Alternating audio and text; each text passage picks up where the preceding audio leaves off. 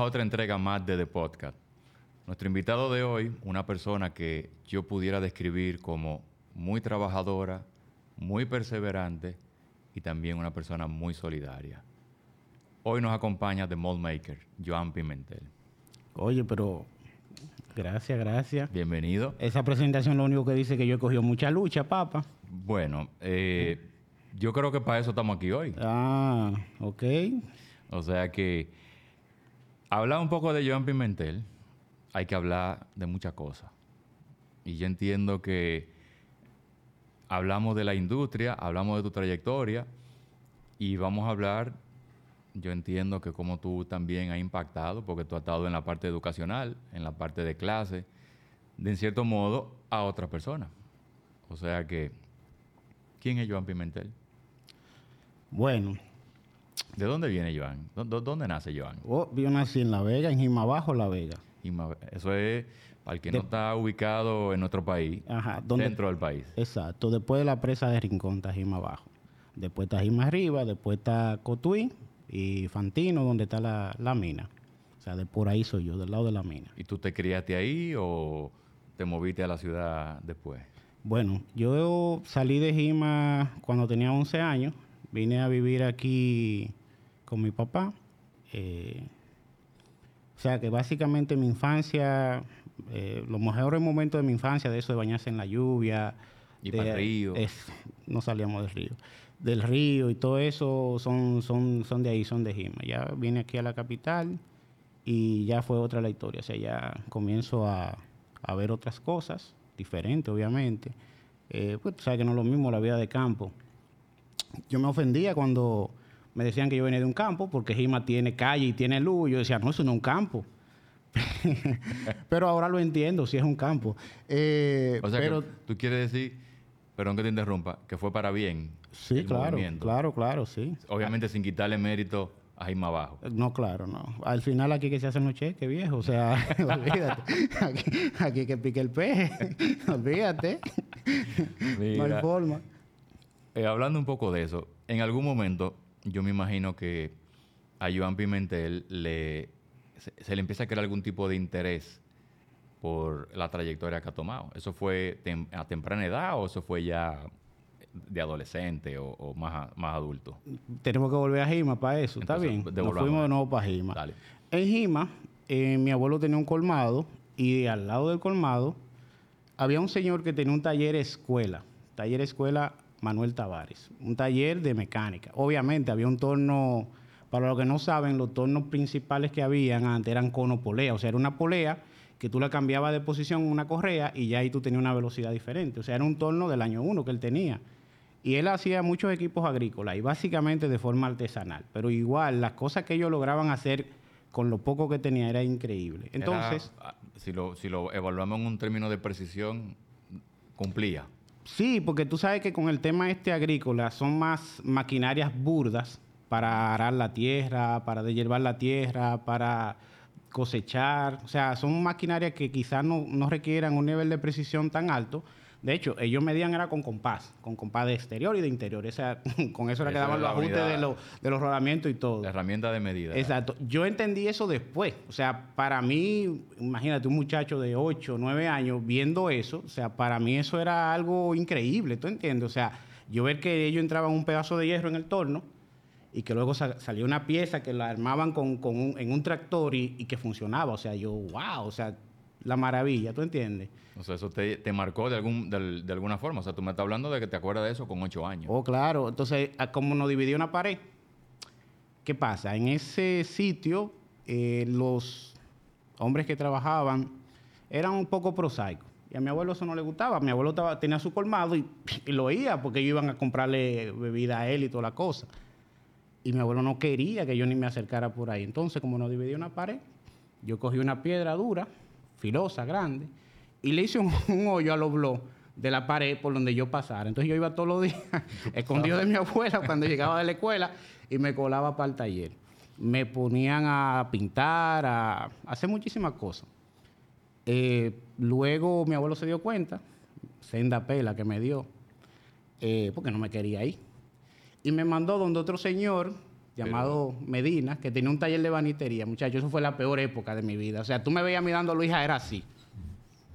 ¿Pero por qué? Porque no te llamaba la Porque no, atención, no me gustaba. motivaba. O sea, no, no, no. O ¿Te sea, no, no, me, no me gustaba. O sea, yo estaba ahí obligado. Yo quería estar en el otro lado. Vaya sorpresa cuando llego aquí a Santo Domingo, que termino la escuela primaria y luego cuando voy al bachillerato, uno de mis mejores amigos de ese momento quería ir a estudiar a una escuela técnica. Y yo no quería, yo decía, no, yo quiero eh, ponerme a trabajar y buscar a terminar en un liceo. Y él decía, no, no, vamos a una escuela técnica, que mi hermano está ahí, mire, mi hermano le consiguen trabajo cuando tú terminas y cosas. Y como que yo fui por ir con él, o sea, no fue como que yo quería, sino ya por el grupo, por acompañarlo. Viejo, cuando yo vi que había entorno ahí, y fresa y cosas, yo dije, ay. O sea, este viste paraíso- máquinas Sí, que porque ya, superaban muchísimo lo que tú Claro, conocías. pero ya yo me había olvidado de, de- de- la campo. mecánica, sí, yo me había olvidado de eso. Porque ya yo tenía, yo llegué aquí, eh, estudié creo que sexto, séptimo y octavo, de, antes, porque ahora le han cambiado los números, ahora... Sí, ya se yo, yo no sé, cuando tú me preguntas a mí en qué curso está una de mis hijas, yo no sé, yo digo, yo no sé, porque que me movieron todos los números, en serio, yo no sé.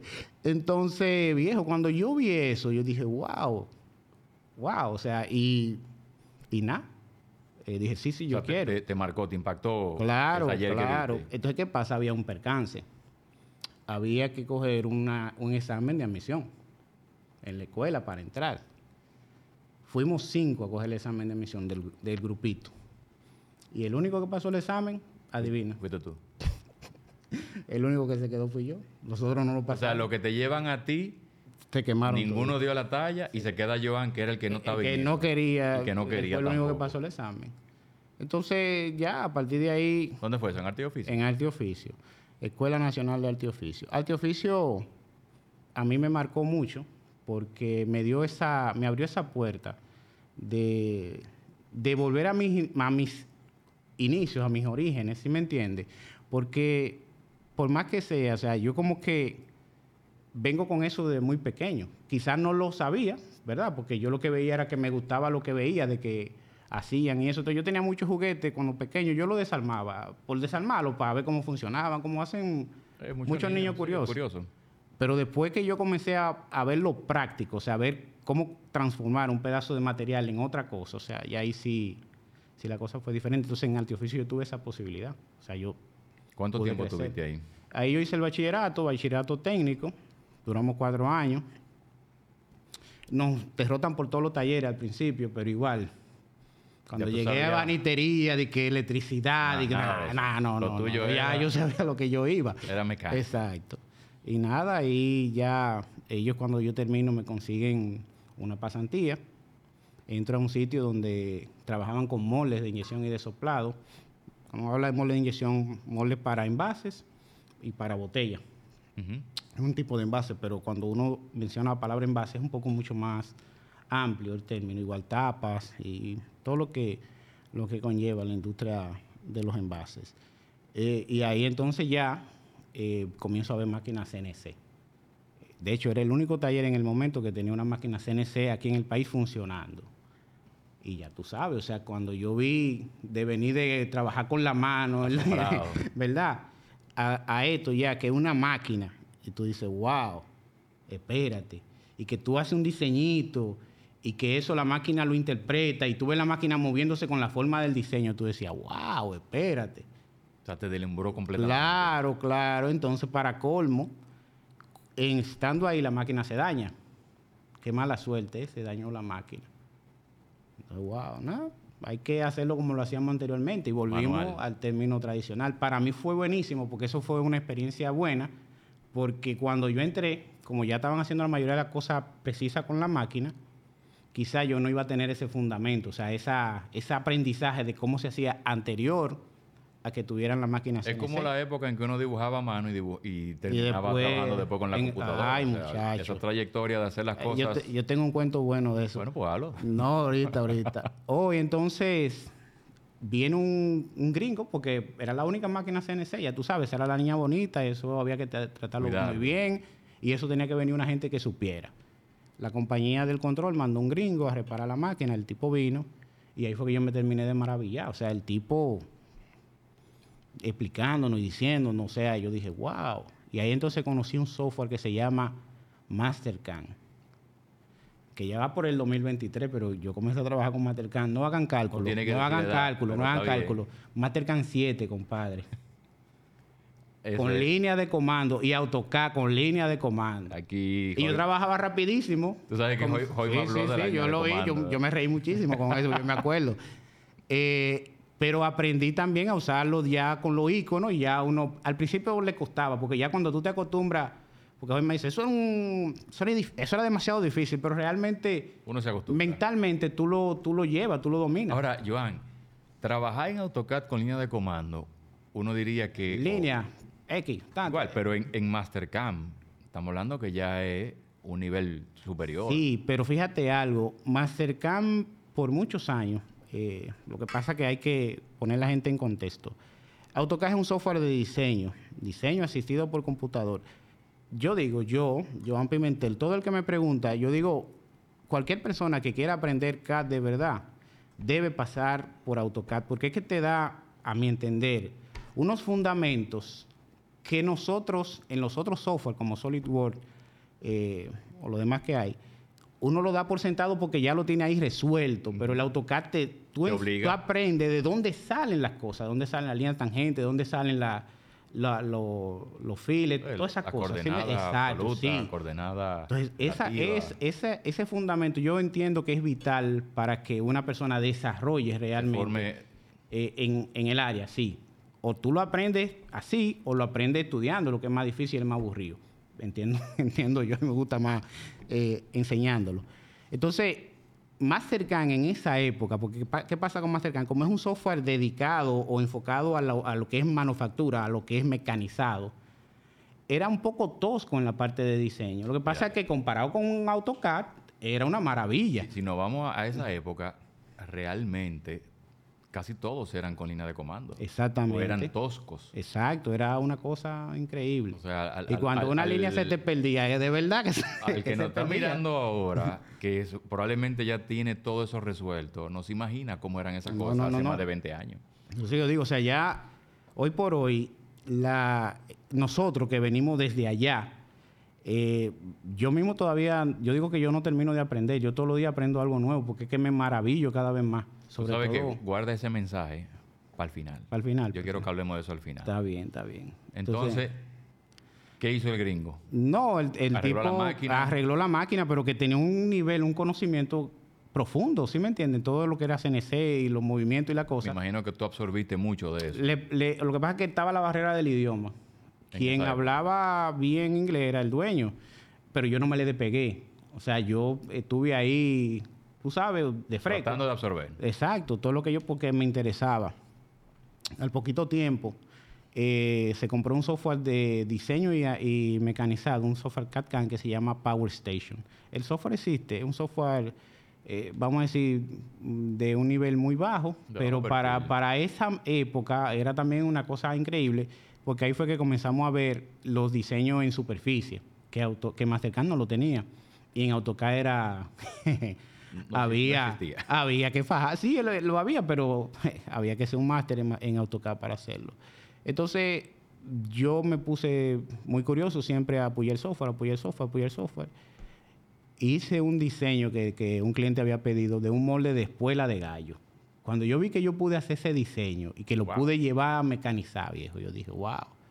De hecho, el, el- el dueño no lo creía. El, el dueño de, dijo, eh, de una manera arrogante, dijo, cuando yo le dije, lo, lo hice, me dice, no creo que tú lo hayas hecho, porque si yo no lo he hecho, tú no lo vas a poder Oh. hacer. Vamos a ver, cuando él lo vio, se sorprendió, me dijo, ¿cómo? ¿Y cómo?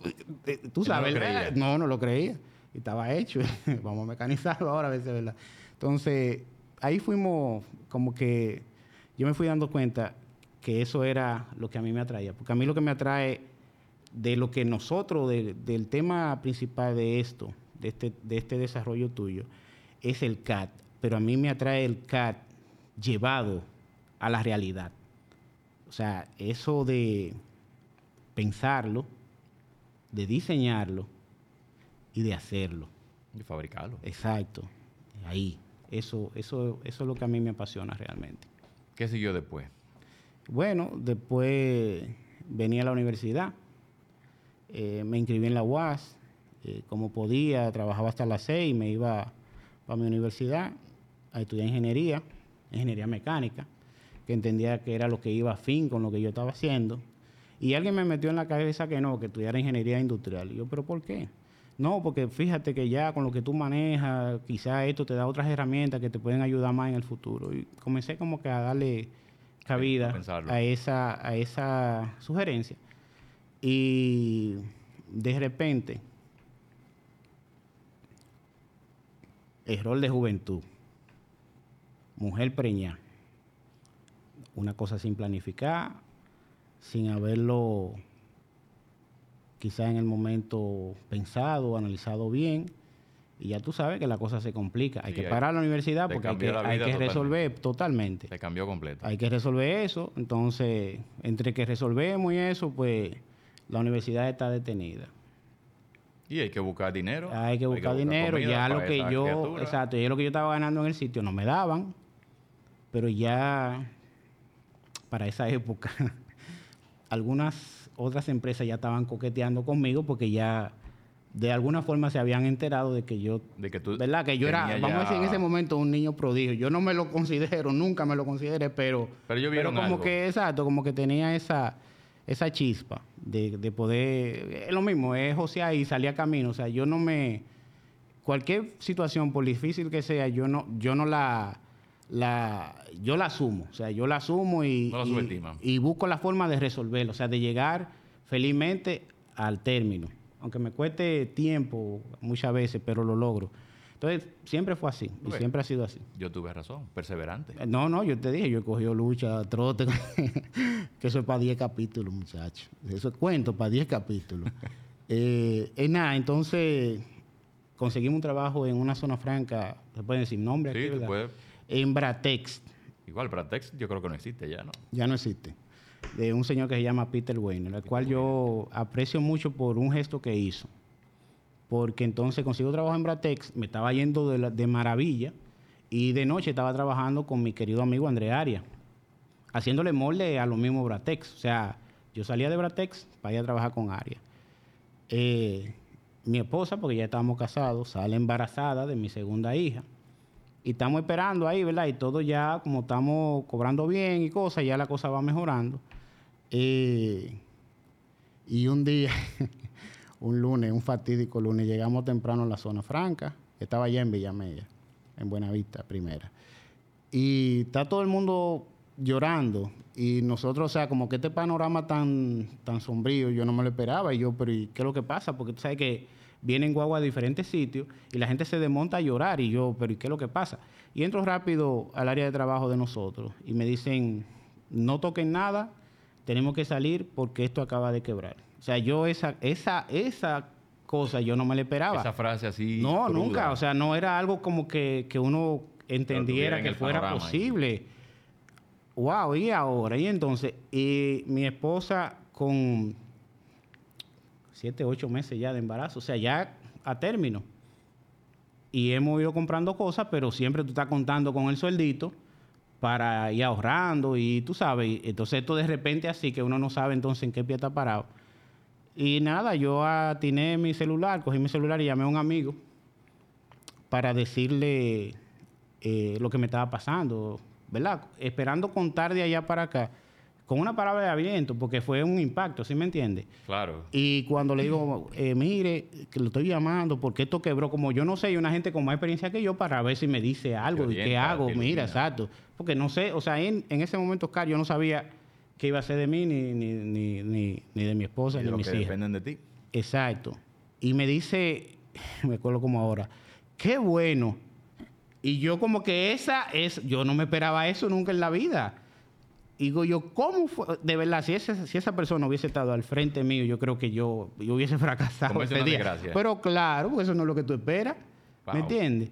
Y no, me dicen, digo yo, ¿cómo así? ¿Cómo usted me dice eso? Me dice, no, lo que pasa es que yo tengo hace rato por ofrecerte trabajo y no encontraba cómo, cómo decírtelo. Yo, ok, ok. Entonces ahí me fui a trabajar con esa persona.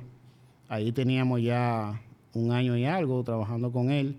Y resulta y sucede el milagro maravilloso que me sucedió.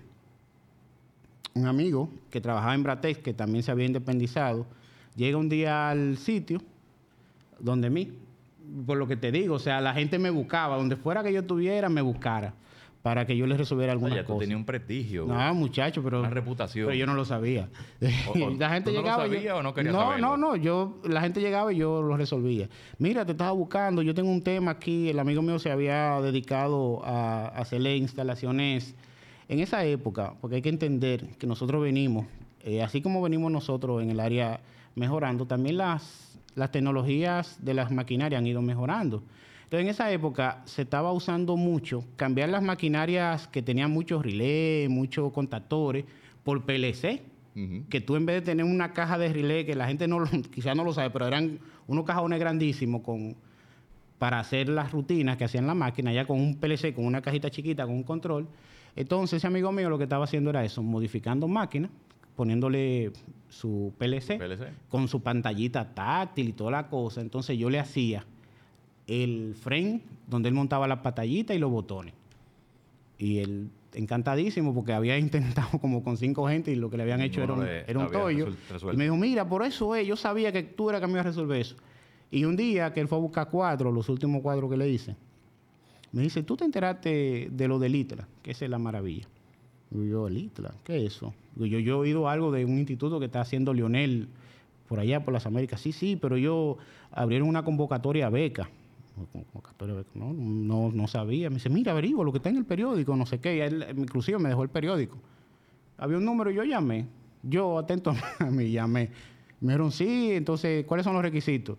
El tema es, Oscar, que la beca era para, creo que cinco disciplinas. Yo apliqué para cuatro. Yo dije, bueno, porque eran exámenes como que en horas diferentes y yo pude tomarlo todo. ir a todo. Yo dije, bueno, yo no pierdo nada. vamos Las probabilidades son mayores. Exacto.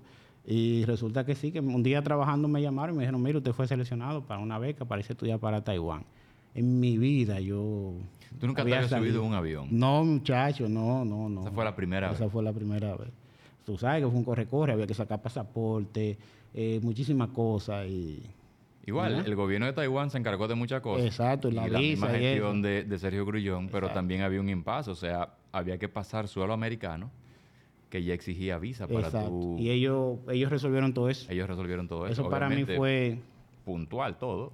ese de las cosas que me han pasado en la vida, ese fue ya eh, positivamente el punto de inflexión. O sea, ya de ahí en adelante mi vida cambió totalmente, un giro 180 grados. Yo creo que fue una experiencia sumamente buena. Oh, En todo el sentido, de- desde el punto de vista personal y el punto de vista profesional, las dos cosas. Además del punto de vista de colaboración, de solidaridad, de amistad, porque se generaron muchísimas amistades relaciones. que al día de hoy perduran.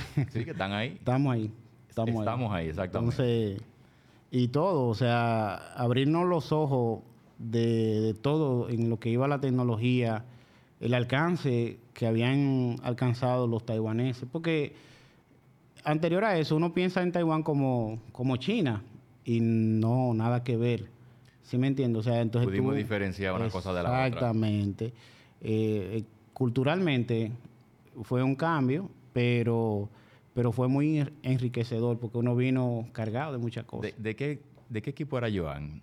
¿Del, Joan del Team siendo- Maña o del Team que le entraba todo? No, yo creo que yo era el presidente del Team Maña, pero es que hay historia, porque es que esto tiene que ser para varios capítulos. Una vez, yo tratando de no... Porque es que el tema de la comida es un... eh, Eh, eh, fue ¿Me entiendes? Entonces, el, uno que está acostumbrado a arroz, habichuela y carne, de repente tuve que... Porque es que hay que hablar de todo eso, viejo.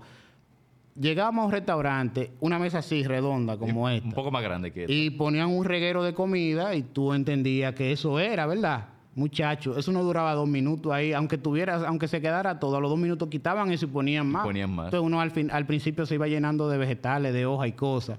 Y ya cuando venía la carne ya uno estaba lleno. Estaba lleno. Uno comenzó a cogerle el ti. Pero que también la carne, como ellos lo sazonan, que, ¿verdad? Uno no estaba muy acostumbrado, era, era un tema. Entonces yo, habían algunas cosas que me caían mal cuando me la No, tú comía. no eres el único. Entonces, sí, hubo, hubo que poner restricciones con lo que uno comía y cosas. Pero como quiera, fue, fue una bonita experiencia. Y en términos de lo que tú aprendiste allá, ¿eso te complementó mucho de lo que ya tú sabías? Allá, por ejemplo, nosotros, o sea, antes de, de ese viaje, porque vamos a decir que del grupo, el que tenía experiencia práctica era yo. De eso estamos claros. Eh, experiencia, vamos a decir que lo que ustedes estaban en el área de CAT y habían dado clases y todo eso, pero experiencia en la industria real era yo. Entonces, muchas de las cosas que yo hacía, yo la hacía porque me, me decían, hazlo así, así, así, así. Pero no, no, no, no se tomaban el tiempo de explicarme el por qué. Entonces, en Taiwán, en el área de molde, cuando yo comencé a ver la, la teoría de por qué la cosa me decían que la hiciera como yo lo hacía, yo comencé a entender, digo, oh, ok, mira, que hay un cálculo por esto, por aquello. Y lo mismo pasó con Mastercam, o sea, yo aprendí Mastercam de forma empírica, yo, yo tú, llegaste a ver más cercano en Taiwán. Oh, claro, con, con Alan. Y Alan fue la persona que trabajó Mastercam, la traducción de Mastercam del inglés al chino. O sea, ese, ese pana se lo sabía de arriba para abajo, de por donde quiera que tú lo llevaras, él, él se lo sabía. Y, y eso sí, de verdad, o sea, para nosotros eso fue un aprendizaje grandísimo. ¿Qué para fue lo más impresionante que vio Joan en Taiwán? A nivel de, de la industria, de proceso, de, no sé, que quizá todavía estábamos muy lejos de verlo por este lado. ¿Qué a mí me impresionó? Fueron dos cosas. Pero una quizás fue más a nivel personal y la otra a nivel eh, de la industria. A nivel industrial, el hecho de que ellos son muy unidos. Yo no sé si tú recuerdas, una vez que nos sacaron eh, por el lado donde estaban la mayoría de las empresas y cada uno hacía una operación diferente. Entonces al final tú tenías el molde. O sea, pero eran empresas individuales, Individuales. que iban haciendo. Y entonces ese nivel de cooperación que tienen los asiáticos. Ya había, podemos decir, que un diseño y producción colaborativa. Exacto. O sea, ojalá nosotros llegase en esa disciplina. Para mí, eso fue lo que a mí más me impactó. Que ellos... en esa época, hace 20 Sí, años. Ellos y todo el mundo gana, o sea, y yo no tengo que ver, Oscar, tú estás haciendo el diseño, yo no tengo que ver cuánto tú estás cobrando, yo voy a cobrar por mecanizar y el otro va a cobrar por la terminación y el otro va a cobrar por, por, por moldear la pieza, o sea, eso, eso, eso nosotros no lo tenemos, o sea, Y por lo que estamos viendo, no vamos a estar muy cerca por... no, por no, es que es un tema de, la disciplina. Ahora, en- a nivel personal, una vez nosotros salimos de shopping, Ujú. Tú sabes, eh, ese país tecnológicamente está bien adelantado. Y fuimos a un mall y a todo el mundo le dio por comprar una cámara digital BenQ. BenQ. Compadre, cuando llega mi turno de comprar, porque entramos toda la misma tienda, se acabaron la BenQ. Carlos Díaz ve que sale un chinito, le dice a otro, el otro busca una bicicleta y sale huyendo. Y Carlos le pregunta en inglés, porque tú sabes que yo estaba corto en mi lenguaje, para dónde iba. Y él le dijo, no, él, él va a la fábrica a buscar, a buscar la que falta. Y yo, ¿cómo así? O sea, como tú. Él fue al colmado a buscarla, viejo. O sea, eso, eso fue. Yo decía, bárbaro, esta gente tan.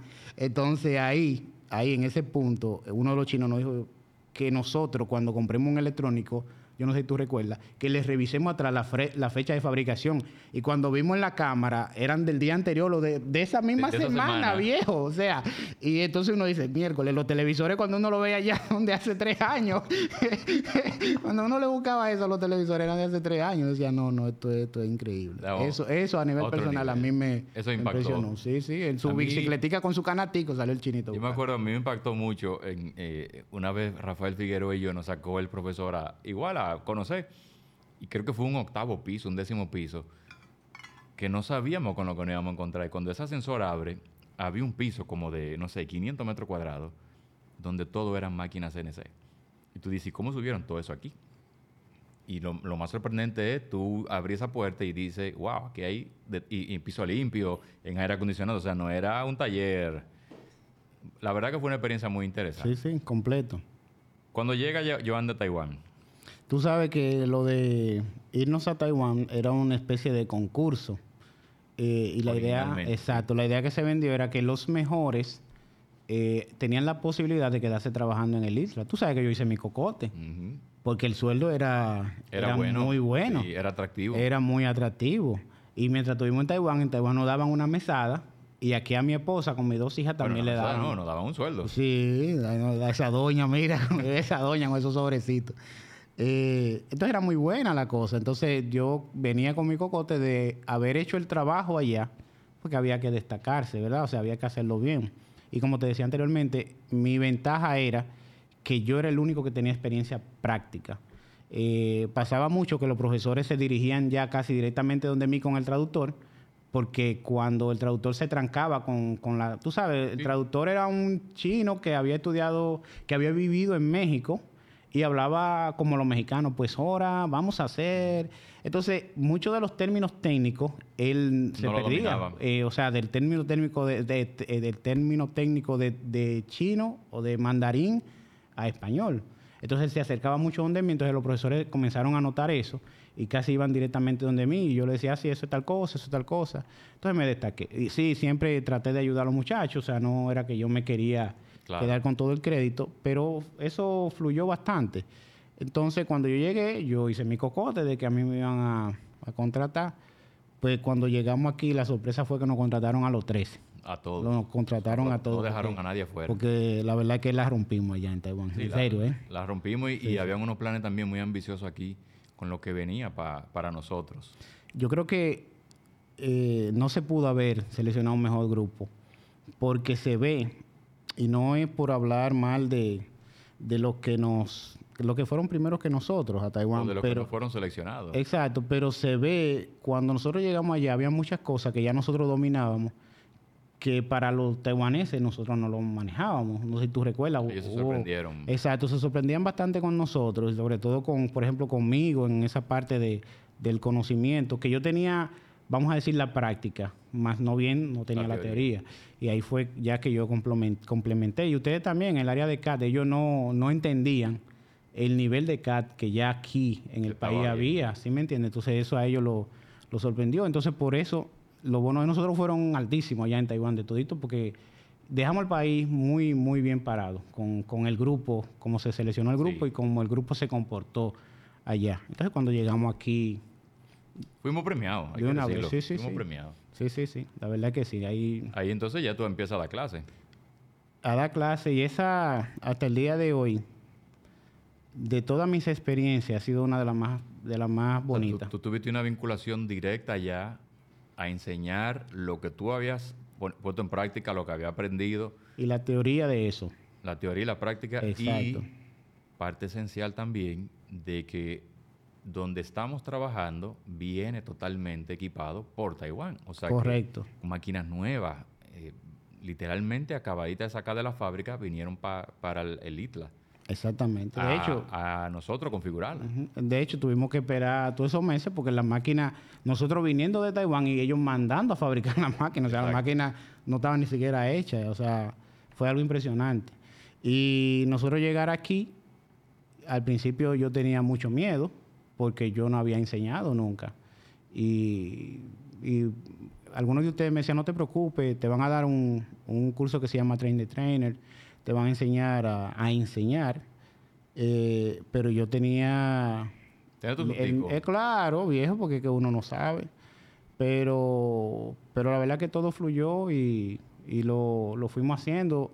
Eh, yo tenía mucha libertad, eso se lo agradezco a Carlos Díaz, de, de yo dar la clase usando los recursos que habían, pero también usando mis, mis experiencias Claro. para, para llevarlo a los muchachos a eso. Entonces yo hice, yo pude hacer esa combinación y para mí fue una combinación acertada hasta el día de hoy porque si vemos esos primeros grupos que nosotros entrenamos, que le dimos clase, se han desarrollado muchísimo, mucho más que uno. Y eso, Sí. eso a mí me llena de mucho orgullo. Sí, cuando uno ve la trayectoria de muchos de esos muchachos donde están hoy, que han logrado, lo que siguieron ya sea por el área técnica o, o siguieron por otro camino profesional, uno se va con la satisfacción de que por lo menos algo la base, le dejamos. la base fue, fue de eso. Y eso así fue.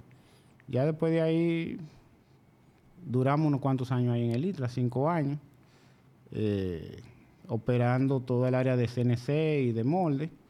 desarrollando los programas de clase, porque vinimos con unos programas de clase de Taiwán, pero estaban un poco flojos. Y no, sin ánimo de ofender ni de criticar, el tema era en la traducción, que se había, Se había se había perdido. perdido mucho. Entonces, nosotros tuvimos que, ¿verdad?, que comenzar a... a- Aplatanar a- eso. Exactamente, aplatanar, esa es la A palabra. tropicalizarlo. Y pasó en el área de molde, pasó en el área de CNC, pasó en el área de CAT, En pasó en todas las áreas, en el área de, electrónica, de controles eléctricos. O sea, eh, todo tuvimos nosotros que, en el área de CAD también. Hubo que hacer un que, trabajito ahí. exacto, que llevarlo, que buscarle la vuelta. Pero ya después de, de que sales de ahí, Bueno. ya hay que, hay que buscar nuevos horizontes, hay que mirar hacia otros lugares. Nosotros, tú sabes lo que hay un una novela de eh, Gabriel García Márquez, Crónica de una muerte anunciada. Yo sé por qué tú te ríes. Pero nosotros en el ITLA, ya al cabo de cuatro años, comenzamos, porque yo estoy consciente que lo hicimos, comenzamos a solicitar relevo.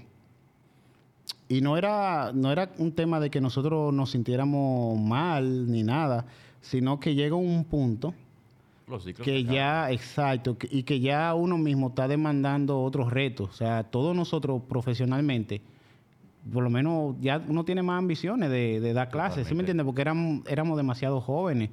Entonces, co- comenzamos, yo diría que responsablemente a decirlo, miren, busquen muchachos para nosotros entrenarlo, vamos, a-". y de hecho hicimos muchas cosas en ese sentido. Yo tenía a Julio, después tenía a Melenciano y a Jesse, o sea, nosotros estábamos, ¿verdad?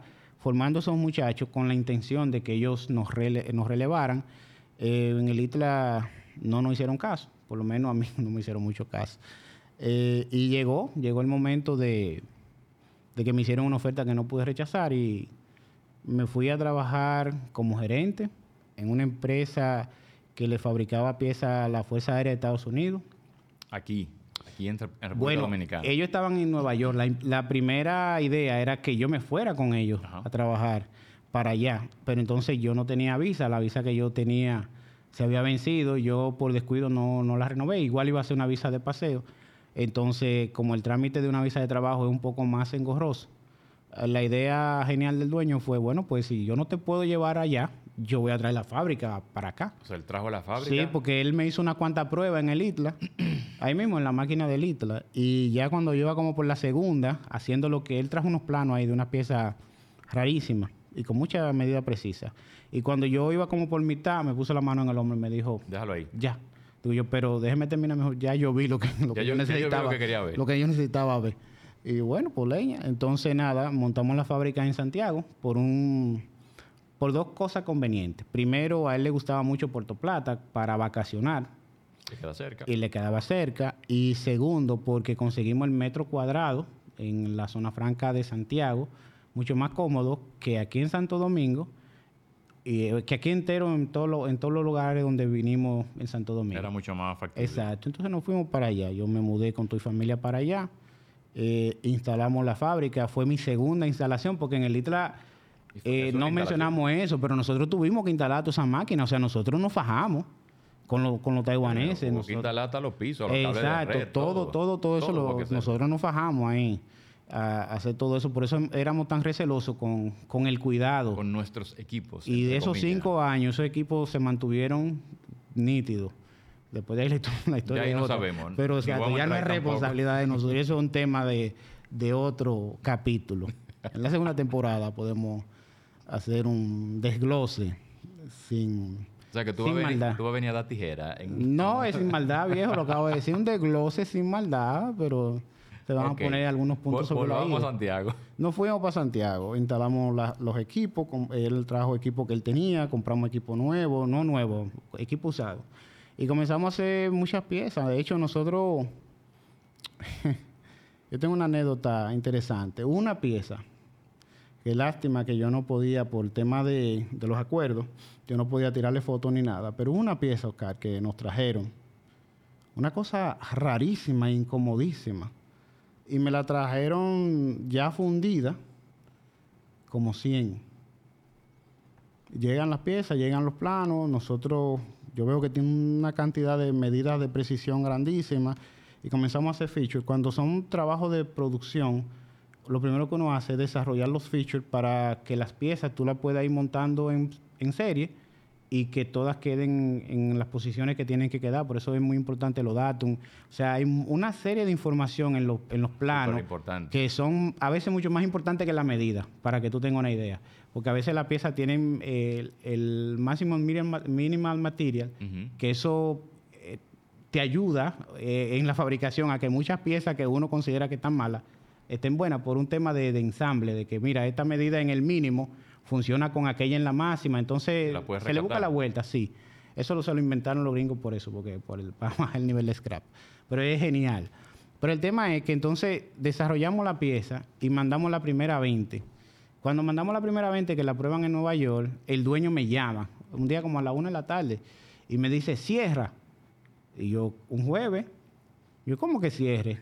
Cierra, cierra, cierra y llévate a todo el mundo a comer on me. Me dice, llévate a todo el mundo a comer on me. Digo yo, ¿cómo así? Ya tu inglés estaba a otro nivel. Sí, ya no, porque me habían puesto ahí en Santiago, me pusieron una profesora que iba todos los días en la mañana. Ah, mi primera hora, mi trabajo mi primera hora era con esa, con esa profesora.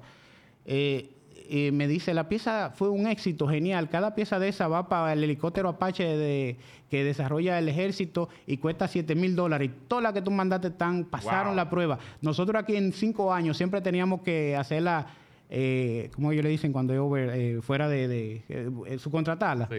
Eh, porque nunca la lográbamos y tú la lograste sin saber, porque nunca me dijeron que, o sea, me mandan la pieza y me mandan el plano mira muchacho, y entonces nada, yo dije, bueno, pues usted me está mandando, vamos a hacer a la fábrica, vamos a todo el mundo a comer.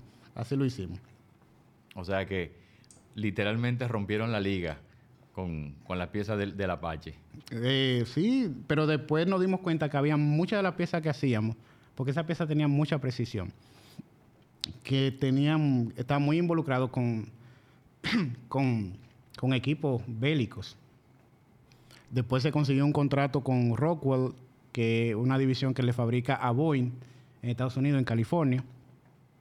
Y también vinieron muchas piezas rarísimas y con mucha medida. O sea que para ti eso fue como otra escuelita. Realmente sí, porque me enseñó a trabajar precisión, pero en serie, o sea, en volumen. Porque tú sabes que uno, eh, tú me das una pieza precisa y yo te la hago, pero no voy a tomar mi tiempo.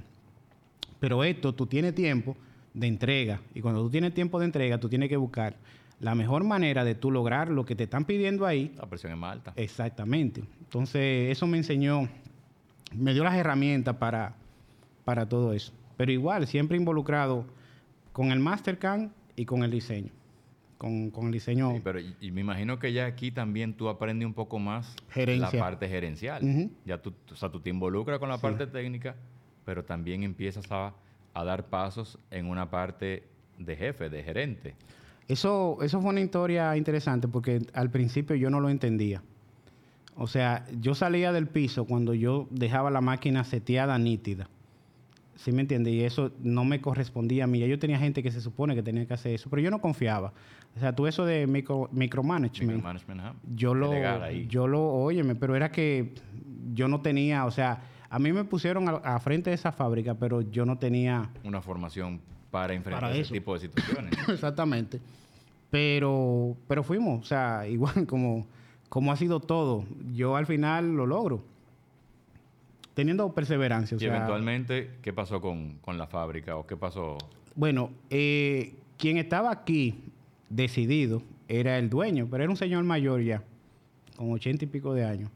Eh, los hijos, que eran dos hijos, ellos no les interesaba la fábrica aquí en República Dominicana, a pesar de que éramos más eficientes y le salíamos mucho más barato. Claro. Pero ellos no querían. Y decidieron llevarse, cuando vino la, crisis fuerte de Ford en Estados Unidos, eh, ellos decidieron llevarse la fábrica. O sea, ellos aprovecharon como que, porque esa era una división de ellos, ellos le hacían pieza también a... O sea, aprovecharon el momento, esa coyuntura que sucedió y dijeron, vamos a cerrar y... Exactamente, vamos a llevarnos la fábrica para allá. Ahí, ahí, bueno... ¿Y qué pasó con toda esa gente? ¿Qué pasó contigo?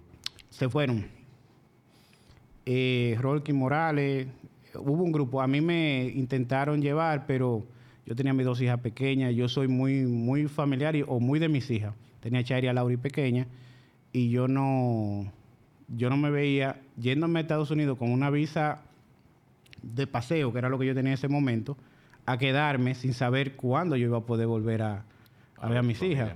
Él me decía que no me preocupara, que él allá me iba, que iba a poner un abogado a resolverme eso, pero no había tiempo, o sea, no había una seguridad de tiempo. Y entonces yo le hablé con Rolkin, que Rolkin trabajó conmigo allá en Santiago, eh, y Rolkin aceptó y se fue. Y de hecho ya es ciudadano, pidió a sus hijos y trabaja ya dando clases en un, en un en Technical College. Una escuela técnica. Exacto. Eh, allá terminó su ingeniería, ingeniero técnico, o sea, él le ha ido muy bien y, fue así gracias a eso.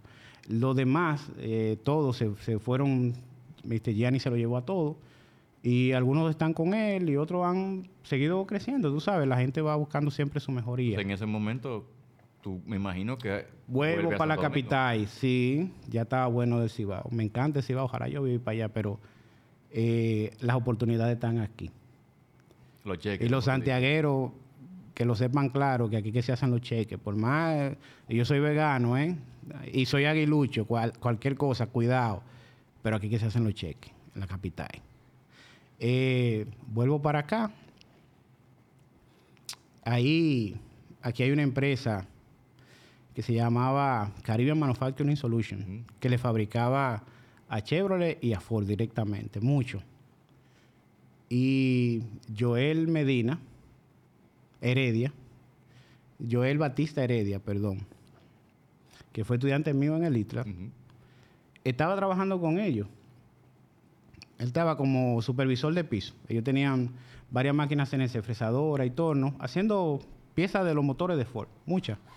Eh, y necesitaban un gerente yo él sabía de mí, o sea, de que ya yo no estaba en Santiago, y me llama y me dice, mira, que aquí están buscando un gerente, pero eso estaba detrás de Litra. No, yo no quiero volver por, yo no, quiero volver por, ahí. Yo duré cinco años manejando las Américas todos los días por la mañana y, todos los días en la tarde. No, se pierden tres horas del día de uno, de tu vida, todos los días manejando para allá. No, yo no quiero volver para allá.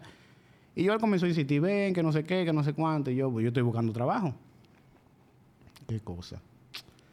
Y fui así también, como de, mala gana, ya porque, ¿verdad? Porque ya. Ya, pasó ese capítulo. Y voy, cojo la entrevista, me entrevista el gerente, que era el director, que era un gringo, y el dueño, Joe Faxon, por, por una videollamada.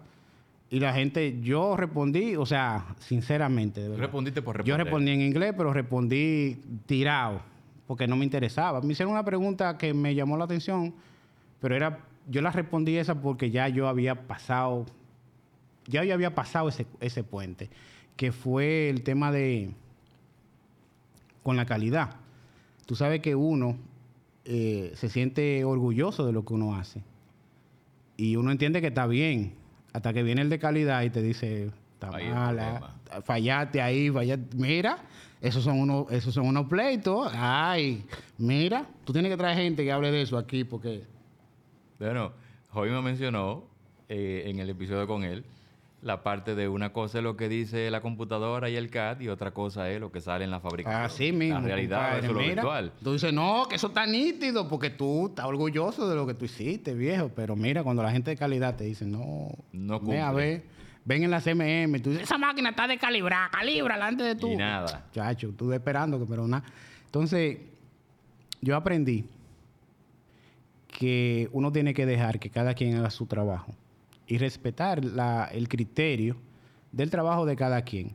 Entonces ellos me preguntaron a mí, me hicieron esa pregunta como buscapié final, y, que, y entonces, si hay un problema con una pieza porque calidad dice que está mala, eh, ¿qué tú haces? como que si yo iba y yo me imponía, porque como yo iba como gerente, si yo me imponía para entregar la pieza, y yo no. Ellos son los que saben, si está mala, está mala. Si está mala, yo lo que tengo que ver dónde tuvo el fallo y arreglarlo. Pero de verdad, yo respondí porque ya. Porque, bueno, tu juicio te dictaba. No, es que ya yo había pasado mucho eso, cara. Claro. O sea, la pieza que me, que me rechazaban a mí, que yo decía, pero por esa pendeja, pero está mala, no está como el plano, si no cumple, no cumple. Entonces, mm, yo me o sea, la reunión era un segundo piso. Yo bajo, me despido de Joel, que estaba en el piso, salgo por la puerta, voy, me monto en mi carro.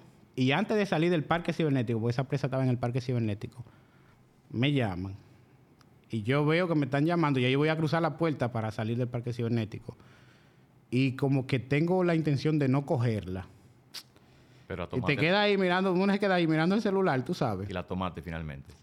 Aló. Sí, mire, para saber cuándo usted puede empezar. Yo, pero ven acá. Eh, ¿Cómo así? No, sí, que no sé cuánto. Yo, bueno, eh, no, para que entonces, que vaya a esta dirección, para que se hagan unos análisis y no sé cuánto, y que el salario sería X. Y nada, yo voy tranquilo. Yo había ido, antes que esa, a otra entrevista de un trabajo que yo sí quería, en una empresa que se llama NAPCO. Con un señor, creo que apellido Otto Justo, no me acuerdo, algo así. Y esa sí yo la quería, porque ahí yo me veía más haciendo lo que a mí me gustaba. Pero ellos no, ya había pasado una semana, no me llamaron y por eso, como ellos no me llamaron y esa sí yo la quería, fue que ya yo decidí como que ya la de Joel, pero fue así como, como de vaina, como ya para rellenar, para completar. Eh, oh viejo, y cuando cruzo el peaje, una llamada, creo que son aquella gente de nuevo que me están llamando y veo que otro número. Digo, qué raro. Bueno, lo cojo. Mire, mi nombre creo que se llama Katy, la de recursos humanos, de ese momento de ellos. Eh, yo le estoy llamando porque ya le tenemos su paquete hecho de aquí de NAPCO. Y yo, ah, O sea, que tú tenías dos... sí, yo, yo era el más bonito. Tú no tenías dos ofertas, ya tú tenías dos trabajos. Exacto. Y yo le dije, no, yo acabo de firmar. Mentira, yo no he firmado. Yo acabo de firmar en este sitio. Le dije, le hablé claro. Y ella me dijo, no, pero si usted no ha empezado, eh, no es Vamos válido todavía. Venga, ¿cuánto fue que le ofrecieron? O sea, yo me fui de ahí hasta el puente Juan Carlos. O sea, tú estás en agencia libre. Sí, de literalmente, una un señorita, sí, sí, sí. Eh, ofreciéndome Villa y Castilla. Y yo no, que, que ya yo me comprometí, yo de mi palabra. Y la verdad que también ahí fue una bonita experiencia, porque al final, eh, a pesar de que no era lo que yo creía, fíjate algo que yo lo he entendido muchas veces, llámalo como tú quieras, llámalo destino, llámalo Dios, pero hay algo como que te empuja a los sitios y tú te, re- te resistes, te resistes te y te siguen empujando y tú, coño, que vaya. Cuando tú te, te dejas guiar, eh, la cosa fluyó de maravilla y en Caribbean, al punto de que eh, Robert, que era el director, que se supone que siempre iba a estar ahí, a los seis meses de que los dueños vieron mi desempeño, me jalaron una reunión y me dijeron, mira, te vamos a dejar la fábrica a ti. O sea, tú te vas... Tú eres el eh, encargado. tú te vas a encargar de la fábrica. Y Robert se viene para acá a buscar trabajo. tú sabes que estaba un poco bajo la, la parte automotriz y lo necesitaban a él por, la, por el conocimiento técnico que tenía. Tú sabes que muchas de esas eh, empresas, los vendedores, quizás no tienen ese nivel técnico y dejan escapar eh, oportunidades. Entonces le querían a Robert para eso. Y, pero ahí entonces... De ahí es que tú sales a formar tu propia empresa o tú, tú tuviste Bueno. otro... Ahí voy. Tú sabes que venimos con las automotrices con problemas. Si, si alguien busca esas, esas noticias, se van a dar cuenta que el gobierno de Estados Unidos tuvo que hacer un rescate a General Motors, a Chrysler, pero Ford dijo, yo no quiero rescate. O sea, yo no, Ford fue la única que no le cogió dinero al, al gobierno de Estados Unidos. ¿Pero qué hizo Ford? Ellos no, no cogieron dinero, pero Recortaron. recortaron. Entonces, de repente, nosotros que teníamos órdenes como por cinco años, porque tú sabes que eso no es de que, de que dame 100 piezas y no, no, te hacen una orden de que te van a pedir qué sé yo cuánto, entonces tú te programas. Dijeron que no querían más piezas. que no querían más piezas, viejo, y nosotros miércoles. Y entonces, y ahora, lo mismo, pero ya yo vengo, ya yo tengo experiencia, tú, tú, tú entiendes, con empresas que ya que quiebran conmigo. Bueno, ya- ya- Ya ahí yo estoy más, más chilling. después de Bratex, no digo yo. Exacto. Entonces, nada, hablé con los muchachos, traté de explicarles porque yo soy el líder, tú sabes, yo tenía dos turnos. Eh, y yo hablo con ellos, les explico que se calmen, que no pasa nada. Ahí fue que yo vi lo que pasó ahora en la pandemia, para mí no fue ajeno, lo de que te mandan 90 días para tu casa sin tu cobrar.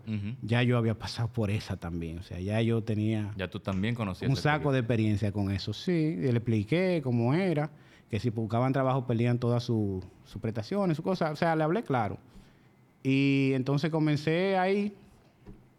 Yo tengo dos muchachas que mantener, ¿verdad? Un carro que pagar, tú sabes que cuando uno es gerente y cosas, uno quiere cambiar vehículos y cosas. sí. Y, y pagar alquiler y cosas. Eh, yo vengo pensando en las Américas. Oye, esa, esa calle para mí, para, para mí, para que me active mis, mi- mis sentidos anales. Ah, Sí, eso es genial, esa calle. Eh, y yo vengo pensando en las Américas, ¿qué yo hago? Agarro, pam, pam, pam. Miguel Omar Mesina, en Eaton. Le digo, mira, Omar, oye, que es hablador, acabo de poner un taller, renuncié de aquí. Acabo de, porque me quillé y renuncié, acabo de poner un taller. Cualquier trabajo que aparezca, mándame. Oye, oye, que es hablador. Y me dice, ¿en serio? Mira, porque era un diciembre. Entonces o sea, que tú estabas eh, rompiendo todo lo esquema de mentira posible. Muchacho, claro. Yo llamé como a 10 gente. Y antes de yo llegar a mi casa, ya Omar me estaba devolviendo la llamada con un trabajo que fuera a verlo para que lo empezara a hacer. Para evaluarlo y cotizar. Exacto. En esa época... Con, con, tu taller que tú no tenías. ¿Con qué taller lo iba a tener? Pues yo estoy contando con Manuel Pool, con el Has Technical Center de, Intel, porque yo ayudé a Pool a armar ese muñeco. Digo, bueno, ahí, ¿verdad? Yo Ahí le yo puedo. pago. Y yo había puesto a Jesse, o sea, yo fui que le recomendé a Jesse, Orel, Abreu, para que manejara eso. Y yo entonces con Jesse. Y empezamos así. Yo le dejaba mi carro, ese Corolla, o sea, para mí el carro es el mejor carro que se han inventado. Ese Corolla, yo le acostaba los asientos de atrás. Y eso cogía piezas y cosas. Y ese carro nunca se quejó de nada. O sea, ese carro siempre le daba para allá. Y Jesse era que se encargaba de eso. O sea, yo buscaba los trabajos, Jesse lo fabricaba y yo Jesse iba y lo entregaba. Ahí no- nos repartíamos la ganancia. ahí. Así es que empieza Así formalmente es que JPIN. empieza, en- básicamente en Intel, en el Has Technical Center de Intel, empezó JPIN, señores. Y ahí fuiste creciendo, me imagino, más órdenes, más Sí, trabajo. exacto. Ahora, Entonces, de los muchachos míos que no podían tener un, un negocio, un empleo formal, yo me lo fui buscando y lo fui poniendo a trabajar conmigo. Y le pagaba normal, tú sabes, no estaban registrados en un sitio. Y a los 90 días pero la tenían gente... su, su acuerdo. Ujú, yo le pagaba normal. ¿Cuántos años tiene ya JPIN? Vamos, llegando a los 14 años ya. O sea que, para el que está en esta área, eh, no me refiero al área técnica, sino más bien al que se lanza. El que dice, ya yo no, no voy a seguir el camino desempleado, sino que yo voy a ser, hay que decirlo, un emprendedor. Sabemos que ese- este camino no es fácil. Hay que guayar la yuca hay, mucho. que, hay que fajarse. Y para tener 14 años, algo bien uno está haciendo. Yo entiendo que sí. y no me entiendo. No, No, es, no, Ya eso deja, de esa hecho- etapa de hablador ya yo la pasé. Mi, mi siguiente pregunta o mi siguiente comentario va en función a eso. O sea, JPIM, o sea, miren el logo ahí, donde lo tienen, Joan Pimentel, es sinónimo de calidad, es sinónimo de precisión. O sea, si hay alguien que se ha enfocado, gracias a toda esa experiencia que tú has contado, en poder entregar un producto de calidad y de precisión, estamos clarísimos. Pero eh, ahí voy, ¿eh? Eh, Eso me asusta porque entonces me mandan la cosa que, que nadie más puede hacer y por eso es que yo Bueno, tú hiciste lo veo cosas como que un más nadie pudo hacer. Ahí Siempre está es que la eso, sí. del gallo, ahí está también lo que hiciste con, con el Muchísimas cosas. Sí, sí, o sea, que- eh, pero es por eso. yo lo veo como un reto y eso como que me, me, me despierta, exacto. Eh, y sí, la verdad es que de una manera u otra nosotros nos hemos destacado por eso. E inclusive empresas y talleres que tienen muchísimos más años que nosotros. eh, muchas cosas se apoyan en nosotros para que nosotros le, lo o sea, que ayudemos. yo no tengo... lo- Sí, yo no tengo, yo no tengo lo- problema porque yo entiendo que uno, lo, eso que nosotros vimos en Taiwán, eh, a mí me gustaría que algún día nosotros lo implementemos aquí. Porque yo, por ejemplo, yo puedo ser bueno haciendo trabajo de precisión, pero hay otro que puede ser bueno en otra cosa Sí. y podemos complementarnos y, y todo el mundo gana. Y el país gana, porque muchas cosas se pueden hacer aquí y no se traen. Pero bueno, entonces sí, la verdad es que nos hemos ido por esas ramas y por, por suerte, como, como tenía esa experiencia, yo siempre he ido en estos 14 años acumulando herramientas y accesorios y equipos que casi más nadie tiene. Entonces, cuando llegan esos trabajos que todo el mundo, que todo el mundo ha fallado, yo me río con la última muela porque casi siempre yo tengo la decir- manera de cómo hacerlo. Podemos decir que para la trayectoria de JPIN ya como taller independiente, esa trayectoria, tanto a nivel técnico como a nivel gerencial, ha sido una gran diferencia. Sí. Sí, sí, sí, por supuesto. Pero yo sigo aprendiendo todos los días, en serio, ¿eh? Uno sigue En aprendiendo, la, eso no en, la dos, en las dos ramas. En las dos ramas uno aprende todos los días. porque la tecnología va muy rápido y uno tiene que tratar de, de mantenerse a la vanguardia sí. porque también esta, esta tecnología avanzando tan rápido se va poniendo más eficiente, se, te va ayudando eh, a tu ser más eficiente, a consumir menos recursos, como tú quieras, de lo que sea, de materiales, de mano de obra, de herramientas, de tiempo. Entonces, todo eso no tiene que tratar. Yo sé que quizás es utópico decir que lo vamos a alcanzar, pero, pero uno, Pero dentro de lo que uno pueda, exacto, mantenerse. Y ya en la parte gerencial, aprendimos hace mucho de que, de que era la mejor forma. Y todos los días también en esa parte yo voy haciendo lo que puedo para ir mejorando, siempre, siempre, siempre. En todos los aspectos. Yo trato de, de no quedarme estancado. Y eso se lo debo a una frase que Sergio usó una vez con nosotros, quizás tú no te acuerdas. Él decía que él espera nunca madurar, porque el día que él madura, entonces él va a dejar de, de innovar, de, de- de- seguir avanzando. Y yo te digo, yo me monté en ese caballo y yo estoy en lo mismo. Yo voy a seguir. Tú mencionaste la parte de, tecnología. JPIM no se escapa al uso de la tecnología. O sea, eh, un momento tú dijiste, yo tengo que de algún modo implementar lo que se está usando en la industria. Te subiste en ese caballo, como tú dices, y ahí estás desde ese momento. ¿Qué puerta te ha abierto eso? Mucho, muchas empresas, eh, primero que no creen que aquí se pueden hacer las cosas cuando eh, llegan a nosotros, porque también el tema es que como te han fallado, tú vas perdiendo el- la fe. Entonces, no creen que se puede hacer aquí, pero cuando uno lo, cuando llegan donde uno, que uno le demuestra que sí, entonces se casan.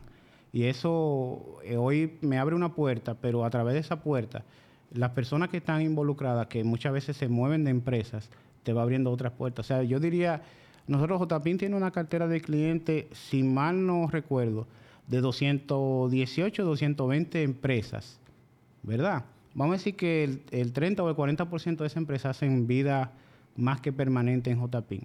Pero hasta ahora, y quizás suene un poco arrogante, pero hasta ahora yo no he tenido que salir a tocar ninguna puerta, Oscar. Todas esas empresas han llegado, por referidos, por, por como sea, pero han llegado. Y cuando llegan, se quedan. O sea, algo bien se está haciendo. Exacto. Definitivamente. Exactamente. ¿Cómo está la industria? La industria está bien.